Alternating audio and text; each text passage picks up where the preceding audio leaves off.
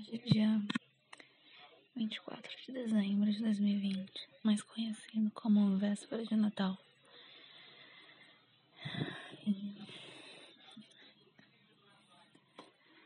Eu queria ter alguma coisa para contar, eu queria poder falar, não.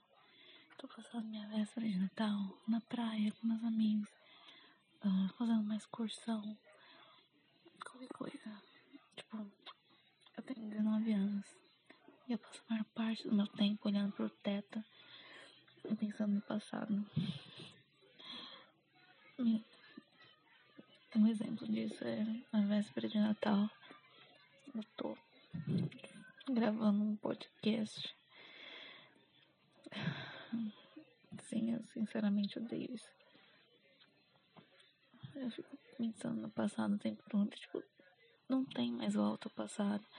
Eu gosto muito do, da minha infância. Eu acho que eu aproveitei muito a infância. Eu acho que eu deveria ter aproveitado mais a adolescência. Mas já passou. Eu não gosto de ficar pensando nisso. Ah, eu queria. Eu queria realmente agora, hoje em dia, estar fazendo algo emocionante. Tipo. Jantar no último andar de um prédio, sabe? Tipo, aquelas coisas bem de filme mesmo. Ou no teto de uma casa. Ver, ou ver o amanhecer. Tipo, dormir no teto da casa, receber toda. Hum, uh, aquele orvalho da manhã. Uh, fazer parkour, nossa, meu sonho fazer parkour, sair pulando por cima dos prédios, etc. São Paulo é esse lugar perfeito para fazer parkour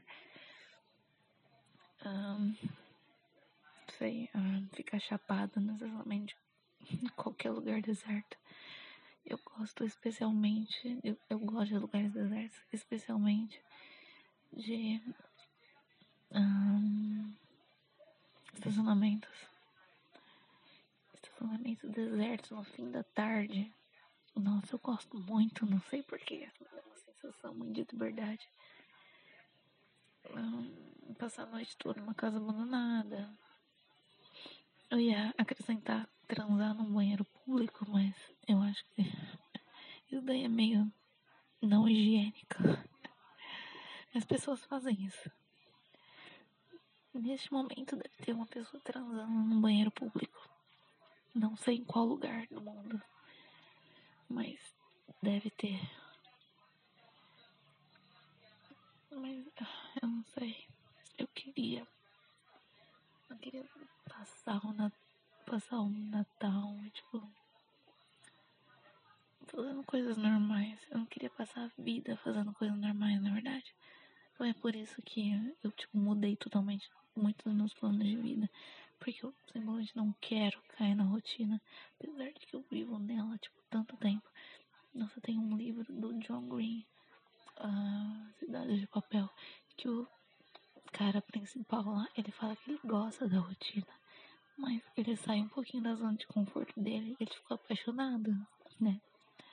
Ele se apaixonou pela menina só porque ela tirou ele da zona de conforto. Então, acho que é necessário sair um pouquinho da rotina. É, a última vez que eu saí da rotina também me apaixonei. E não foi uma das melhores experiências da minha vida. Mas é o que é, né? É isso. Então agora eu tô parada no meu quarto sozinha. Falando sozinha, olhando minha cachorra dormindo. E pensando que, tipo, poderia ser diferente. Sabe, tipo. Todo mundo da minha idade que gosta de ler livro de romance.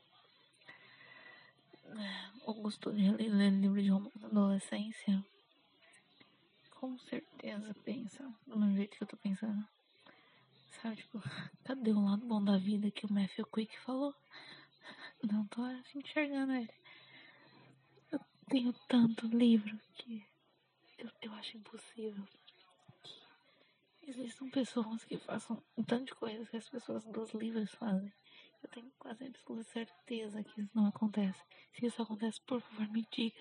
E se acontece, por favor, me faça fazer isso. Porque eu não consigo achar sentido nenhum.